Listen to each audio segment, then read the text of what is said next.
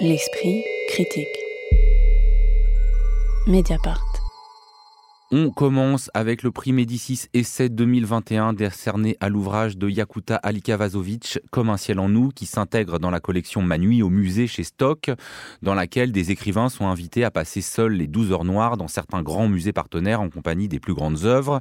L'idée éditoriale est séduisante, les textes qui en sont issus sont relativement brefs et inégaux, parce qu'ils prennent assez vite le risque du nombrilisme émotif ou de la leçon de choses ressentie devant l'histoire de l'art, accessible rien que pour soi. Mais le texte de Yakuta Alika Vazovic ne se fait pas piéger par ce dispositif, tant la nuit qu'elle passa seule au Louvre entre le 7 et le 8 mars 2020 n'y apparaît pas comme une scène inaugurale à partir de laquelle elle réfléchirait ou digresserait, mais plutôt comme un aboutissement, puisque son père, venu de ce qui est maintenant l'ex-Yougoslavie, ne cessait de l'y emmener pour lui montrer les détails de certaines œuvres, lui parler de la Vénus de Milo comme d'une tante de la famille, mais aussi lui demander comment elle s'y prendrait pour voler la Joconde ou lui laver les dents, euh, pas la Joconde à Yakuta, dans les toilettes de l'établissement. Alors avant de vous donner la parole, je vous invite à bien prononcer le nom de la romancière qui raconte à un moment du livre l'anecdote écœurante où un juré de prix littéraire lui dit J'ai beaucoup, beaucoup aimé votre livre, mais je n'ai pas voté pour lui, j'aurais eu trop peur d'avoir à prononcer votre nom. Bon, je peux vous assurer que même avec un nom franchouillard comme Confavreux, ça arrive de se faire écorcher. Donc attention donc, pardon d'avance s'il y a des dérapages.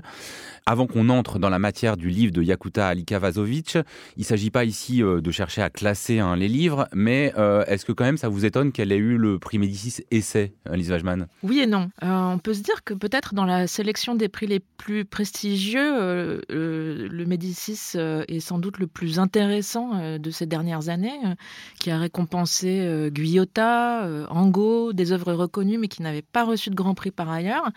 C'est la même chose pour le Médicis Essai. Euh, songeons par exemple que Svetlana Alexeyevich l'a reçu en 2013. Euh, c'était son premier prix en France avant euh, de recevoir le Nobel qui n'arrivera qu'en 2015. Cela dit, essai, c'est quand même une drôle de qualification, puisque ça s'applique aussi bien aux frères Lehman de Stefano Massini, une épopée en vers sur l'histoire des Lehman Brothers qui avait reçu le Médicis Essai donc en 2018, qu'à un récit autobiographique de Biologier euh, en 2019. Et donc on se demande un peu ce qu'ils entendent par essai.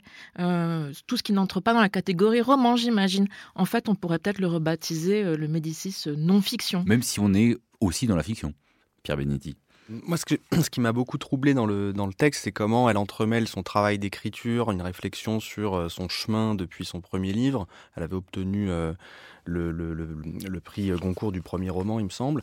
Euh, et Pour les corps volatiles, hein, oui, complètement. 2007. Et, et, sa force, il me semble, c'est de, de, se passer des genres, c'est-à-dire qu'on est dans un, une déambulation, euh, alors on y reviendra, qui se passe en fait de la visite au Louvre, finalement, parce qu'on apprend très peu de choses sur ce qui s'est passé pendant cette nuit, qui se dirige plutôt, il me semble, vers une, une la tentative du, du portrait d'un père et euh, l'expérimentation de cette nuit comme euh, aussi lieu d'écriture. Il y a quelque chose de l'ordre de l'écriture expérimentale qui est bien plus intéressant dans ce livre-là qu'en effet dans d'autres opus de la, de la collection. Blondine Wrinkle sur euh, cet objet littéraire assez effectivement troublant. Peut-être qu'on n'est qu'on n'est pas tout à fait ni dans la fiction ni dans la non-fiction parce que précisément pour Yakuta Alikavazovic, le réel est une fiction, est une fiction permanente qu'on réinvente. Je pense que c'est au cœur de ce qu'elle écrit. Et c'est au cœur aussi de ce qu'elle décrit de son père qui a voulu faire du réel sa fiction, qui a voulu être euh, maître en la demeure et notamment maître euh, de, sa manière euh, d'émigrer, qui s'est voulu euh, je crois que c'est les mots de Yakuta Likazovic, euh, émigré esthétique, refusant de se reconnaître dans l'émigration économique, politique du début des années 70, espérant peut-être échapper, à quelque chose qui l'aurait trop déterminé. Et donc son, père lui-même voulait vivre euh, dans la fiction et elle, elle en hérite. Et donc le genre dans lequel elle se trouve, je pense, est directement un héritage de son père. Et c'est ce que nous raconte ce livre. Oui, elle le dit, elle écrit euh, Mon secret, c'est que je suis venue ici cette nuit pour redevenir la fille de mon père, euh, le Louvre. Et euh, en fait, elle a un, rapport de fait intime avec cet endroit. Comment est-ce que elle entremêle cette histoire paternelle, cette histoire familiale, et quand même le fait de se trouver sous la Vénus de Milo, sous les grandes œuvres? En fait, c'est une histoire de insider, outsider. C'est-à-dire que à la fois euh, Yakuta Alikavazovic, si on regarde son CV, euh, c'est une insider complète. Euh, ancienne élève de l'ENS, agrégée, ancienne pensionnaire de la Villa Médicis, Goncourt du premier roman. Hein. Et en même temps, c'est un récit qui est celui d'une extériorité par rapport à la France. Comment son père a appris le français en entourant les mots qu'il ne comprenait pas dans les livres. y compris dans ses premiers livres à elle, Yakuta. Oui, ça c'est très émouvant d'ailleurs. Elle raconte comment elle a renoncé à certains mots, dont je dois dire que pour certains, moi-même je ne sais pas ce que ça veut dire, hein, mais elle, a un, français plus, plus élaboré que le mien. plus châtié. Elle raconte aussi comment une institutrice a menacé ses parents en lui disant, en leur disant cette petite ne parlera jamais français. Comment son père a toujours été une présence illégitime, je la cite, comme si sa présence était déplacée, comme s'il était coupable du simple fait d'être là et qu'il était le seul à le savoir. Bref, c'est cette position-là qu'elle occupe au Louvre. Elle y est à la fois chez elle parce qu'elle y vient depuis qu'elle est enfant. Elle connaît les lieux par cœur. Elle est suffisamment introduite dans les institutions pour qu'on lui propose de passer une nuit au musée. Et en même temps, c'est la nuit, tout est étrange. Elle raconte, alors on va no spoil, mais elle raconte qu'elle y a introduit deux objets en fraude. Le premier, on va découvrir assez vite que c'est un morceau de nougat. Juste pour se nourrir. Juste comme test pour savoir si le deuxième objet passe. Mais donc ça parle aussi de comment occuper les lieux discrètement en étant dedans, mais sans trop se faire remarquer. Pierre Benetti sur euh, ce, voilà, ce, rapport entremêlé entre les grandes œuvres et euh, l'histoire personnelle Oui, moi j'ai été extrêmement touché par sa réflexion sur euh, le rapport de Sper à l'art, à l'histoire de l'art, peut-être à l'histoire de France aussi. Il considère comme une histoire de fantôme pour grandes personnes. Oui, ce qui est, quand même qui dessine l'histoire de l'art. C'est assez beau, il hein, faut bien le dire. Et, ce qui est très touchant, c'est en fait c'est un personnage qui, qui remplace un passé par un autre. Qui, qui, remplace son histoire yougoslave par une histoire très française, le Louvre, qui remplace euh, l'histoire de l'Europe ou l'histoire des guerres d'ex-Yougoslavie, dont on va très peu parler finalement dans le texte, même si en fait euh, c'est assez fort quand euh, Alika Vazovic euh, dit qu'elle a été scandalisée de voir combien on, on, défendait très peu les populations, alors qu'à l'inverse on, défend les œuvres comme la Joconde à un prix inestimable. Oui, puis elle mentionne aussi brièvement le, la, douleur de sa mère en de la guerre, donc ça.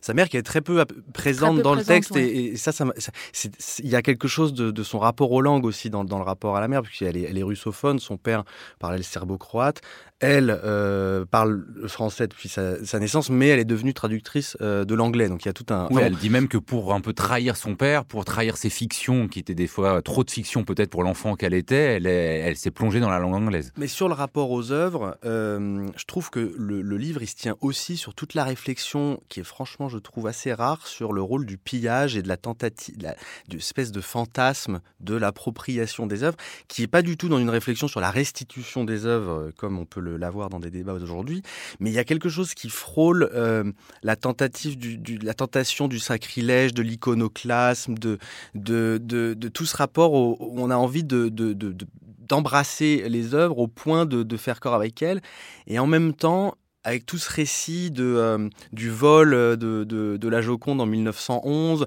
et euh, la sorte d'accusation qu'elle entend euh, à l'encontre de son père, qui aurait pu à un moment participer à un vol. Je trouve que c'est très très original de, réfléchir à ce rapport-là de cette manière-là via le la tentative du pillage et de l'effraction. Je vous donne la parole, Blandine Drinkel, sur, sur cette question qui est assez centrale dans le livre, qu'on s'attend pas forcément à trouver dans euh, Ma nuit au Louvre, enfin une nuit au Louvre, sur est-ce qu'au fond les œuvres sont faites pour être vues ou plutôt volées, possédées? Bah, ce que j'ai beaucoup aimé, moi, c'est à quel point elle, euh, tangue toujours entre la fierté et la honte euh, quant à ça, quant à la possibilité, par exemple, imaginer que peut-être son père aurait participé à un vol.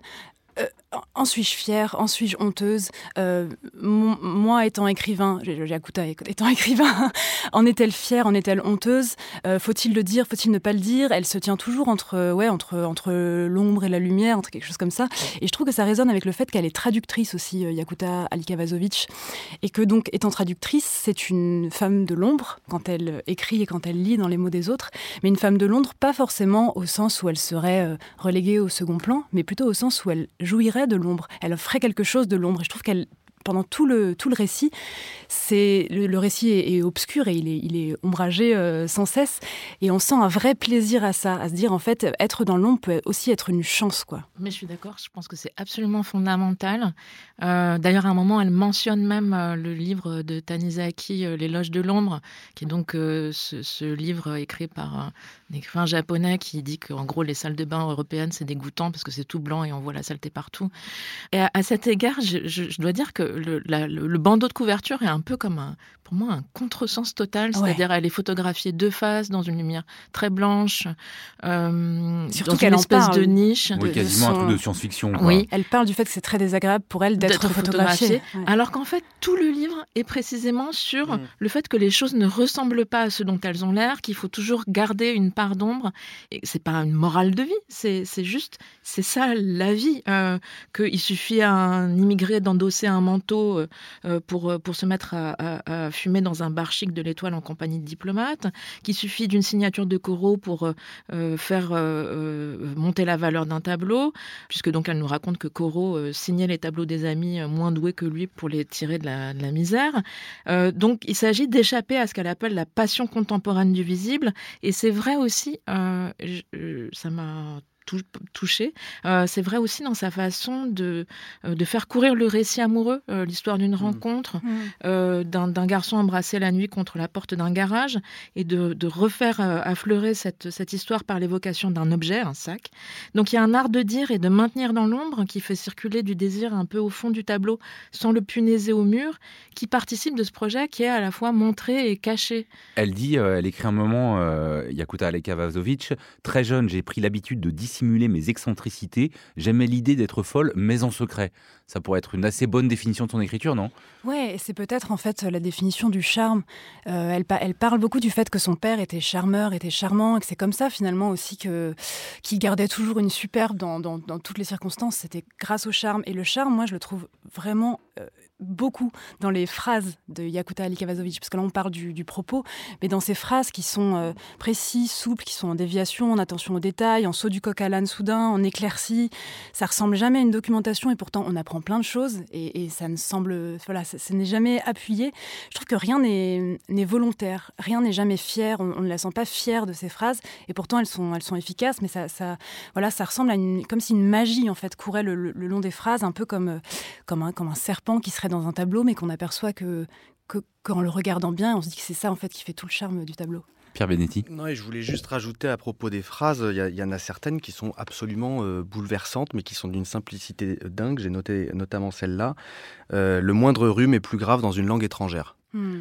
Ce qui est quand même très drôle aussi, mais ça dit bien euh, la situation de ce père au Louvre puisque tout le monde euh, autour de cette table euh, et parmi les auditeurs ne sait pas que nous avons ici une professeure de littérature qui a fait une thèse sur l'amour de l'art, euh, Lise Wajman, quand même, je reviens un peu à cette histoire de possession. Non mais, c'est-à-dire que quand elle décrit le, le, vitrier qui a volé la, la Joconde au début du XXe siècle et qui l'a gardé sous son lit, alors un peu en, en, prétextant quelque chose de patriotique, de vouloir le rendre à l'Italie, elle, la question qu'elle se pose, c'est comment on dort avec la Joconde sous son Parce qu'elle est en train de dormir elle-même. Euh, pas très loin de la Joconde. Pied, euh, de la Vénus de Milo. Est-ce que ce, voilà, ce rapport charnel à l'art, euh, vous, le, enfin, qu'est-ce que, à partir de, je, ne vous demande pas de, refaire votre thèse, hein, Lise Wajman, mais quand même, forcément, en moi, en lisant ce texte, c'est ça qui m'a, qui m'a assez saisi. Elle raconte comment elle suce le pied d'une statue discrètement pendant la nuit.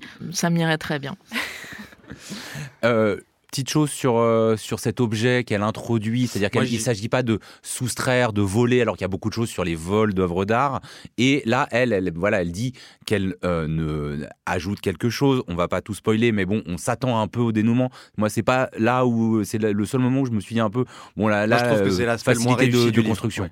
Je trouve que c'était pas la peine d'ajouter ce fil narratif un peu chal euh, euh, récit d'aventure suspense, parce qu'il y a déjà tellement de choses euh, assez riches dans ce texte, mais bon, ça, ça, ça permet, de, ça permet de tenir le, le, fil de la narration.